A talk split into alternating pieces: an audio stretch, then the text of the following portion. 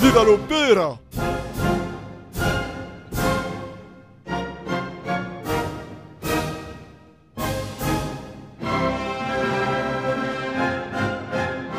Bonjour chères auditrices et auditeurs de RCF Faubourg-Marne et Reims-Ardennes. Bienvenue dans Viva l'Opéra et merci de nous suivre. Nous entamons aujourd'hui le second et dernier volet de nos émissions consacrées à Werther de Jules Massenet, un opéra joué pour la première fois en 1892 et nous allons retrouver tous les personnages de ce drame romantique en quatre actes adapté du célèbre roman de Goethe, Les malheurs du jeune Werther.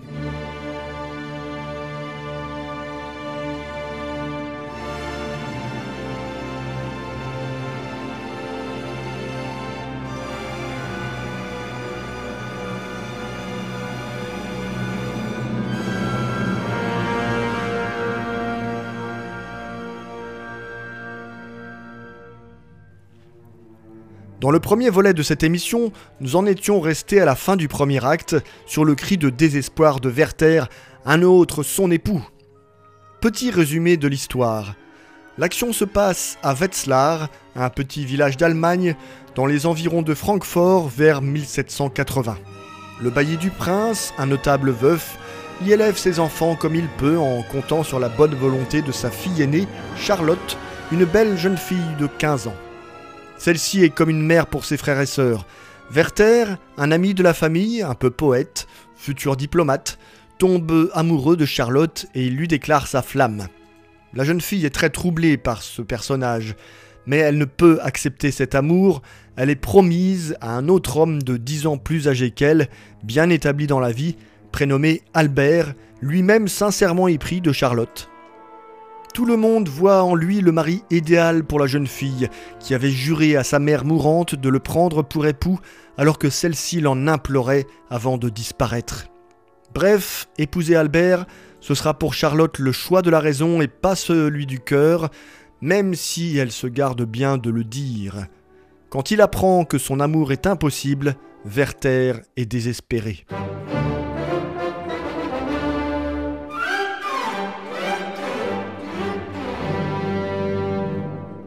Nous voici au début de l'acte 2 de l'opéra de Jules Massenet. Marié à Charlotte depuis trois mois, Albert, lucide, considère Werther certes comme un ami, mais comme un ami qui aime ou qui a aimé Charlotte. Il finit par s'en entretenir avec Werther de manière bienveillante, et il lui dit comprendre ce tourment, c'est l'avoir pardonné. À cela, Werther répond Celui qui sait lire au fond de ma pensée n'y doit trouver jamais que la seule amitié. Si Albert est sans doute sincère, on peut se demander si Werther l'est autant, car chacun sait que sa flamme ne s'est jamais éteinte.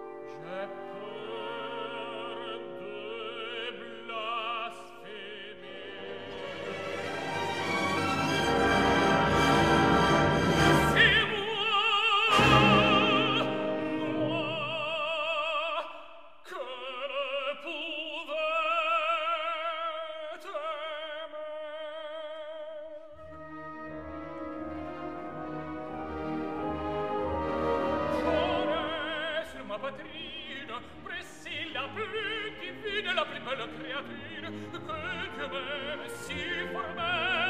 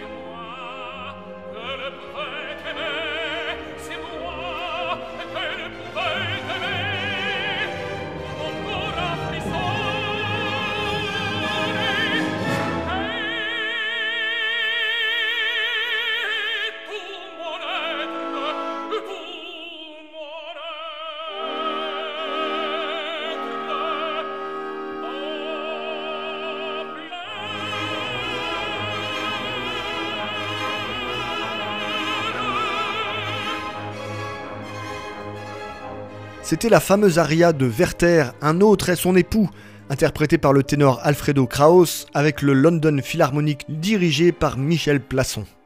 C'est cet enregistrement paru chez EMI que j'ai choisi pour nous accompagner tout au long de nos deux émissions de Viva l'Opéra sur RCF consacrées à Werther de Massenet. Werther reste désespéré de ne pas pouvoir aimer Charlotte, au point que celle-ci, inquiète, lui demande de partir et de ne revenir qu'à Noël quand il aura retrouvé la sérénité. Werther s'exécute, mais il confie que s'il part, c'est pour ne jamais revenir.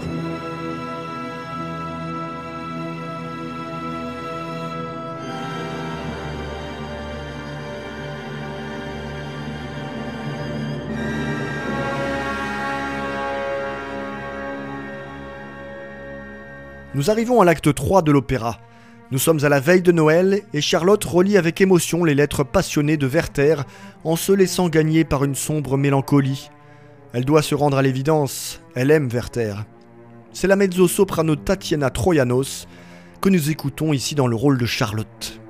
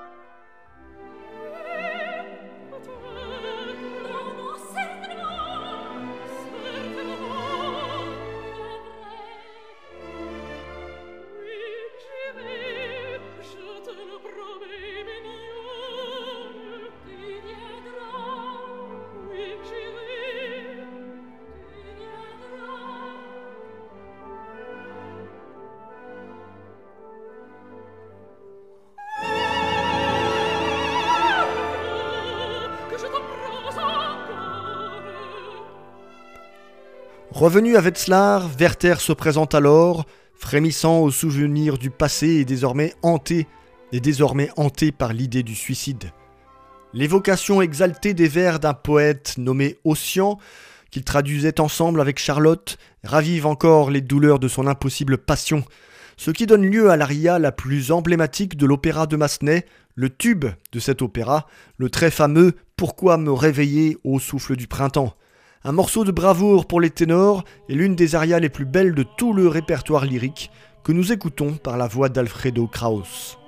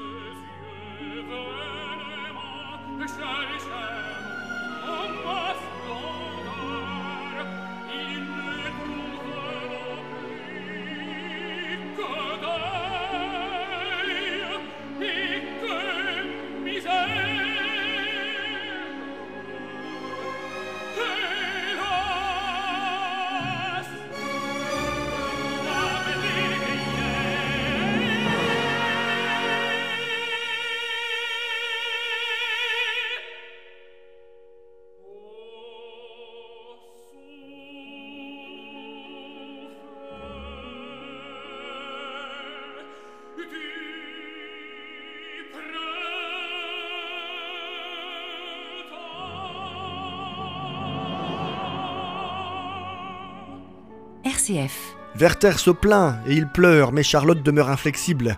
Elle ne trahira ni son mari ni ses engagements. Alors Werther annonce son départ pour un lointain voyage et il demande à Albert de lui prêter ses pistolets. Celui-ci finit par soupçonner le trouble de sa femme et dans un accès de jalousie, il lui ordonne de faire porter les armes fatales au pauvre Werther. Évidemment, Charlotte est plus déchirée que jamais.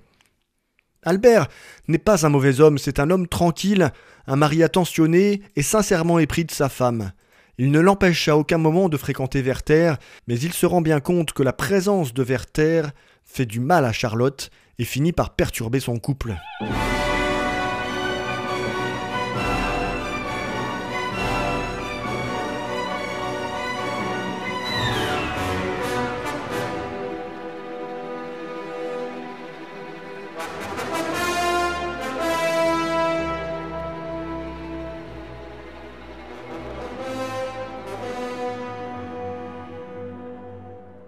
Le dénouement est donc proche. Au quatrième et dernier acte, Charlotte, prise d'un terrible pressentiment, se précipite chez Werther qu'elle trouve agonisant. Elle lui avoue enfin son amour et lui procure ainsi les moments de bonheur et d'apaisement auxquels il aspirait tant.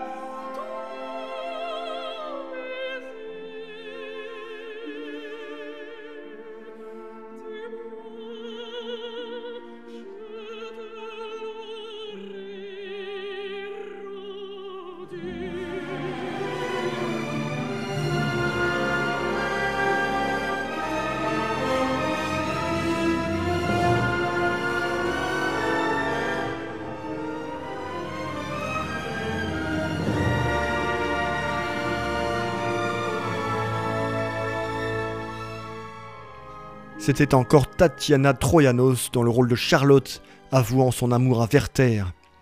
Tandis que s'élève le chant joyeux des enfants qui célèbrent la nuit de Noël, Werther, enfin heureux, expire dans les bras de celle qui n'a jamais cessé d'aimer passionnément. Rien n'émeut davantage que ce mélange de douleur et de méditation, d'observation et de délire qui représente l'homme malheureux se contemplant par la pensée et succombant à la douleur, dirigeant son imagination sur lui-même, assez fort pour se regarder souffrir et néanmoins incapable de porter à son âme aucun secours, écrivait Madame de Staël en 1800 à propos du personnage de Werther tel qu'il apparaît dans le roman de Goethe. C'est un bon résumé de ce livre, écrit sous forme de lettre de Werther lui-même, à l'exception de la toute fin après son suicide. Mais cela signifie, comme je vous le disais la semaine dernière, l'on ne connaît l'histoire originale que du point de vue de Werther, et l'opéra de Massenet reprend les faits tels que Werther les relate. Dès lors, on peut se poser une question. Werther, ce malheureux jeune homme épris d'une femme inaccessible, est-il juste une victime du sort ou un monstre d'égoïsme? Car comme le souligne Madame de Staël, il se regarde volontiers souffrir, et il s'épanche largement sur sa douleur. Mais se soucie-t-il de la souffrance qu'il inflige à Charlotte et à son ami Albert? Sur ce point, Werther est beaucoup moins bavard. Et vu sous cet angle, le personnage semble d'emblée nettement moins sympathique et nettement moins romantique. Certes, on peut aussi se dire que c'est un jeune homme de 23 ans, rêveur, idéaliste, perdu dans ses sentiments et sans expérience de la vie. Mais quoi qu'il en soit, l'opéra de Massenet reste une invitation à considérer l'histoire de Werther et de Charlotte sous des angles différents, d'autant que Massenet appuie là où ça fait mal, en montrant bien le côté sombre de Werther. Par ailleurs, le livre de Goethe connut rapidement un succès retentissant dans toute l'Europe à la fin du XVIIIe siècle.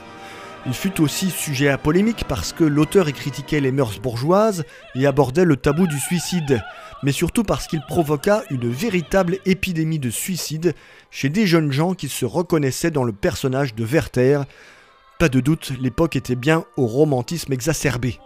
L'opéra de Massenet, créé un siècle plus tard, heureusement n'a pas eu cet effet sur la population.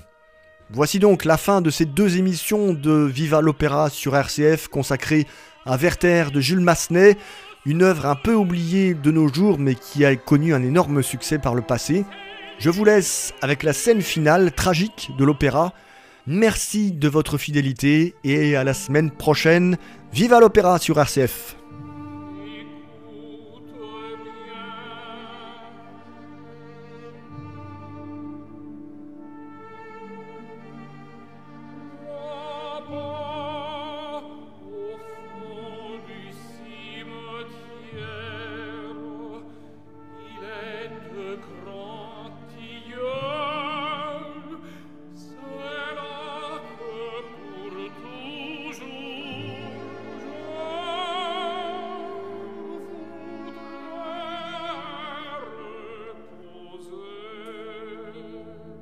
toi.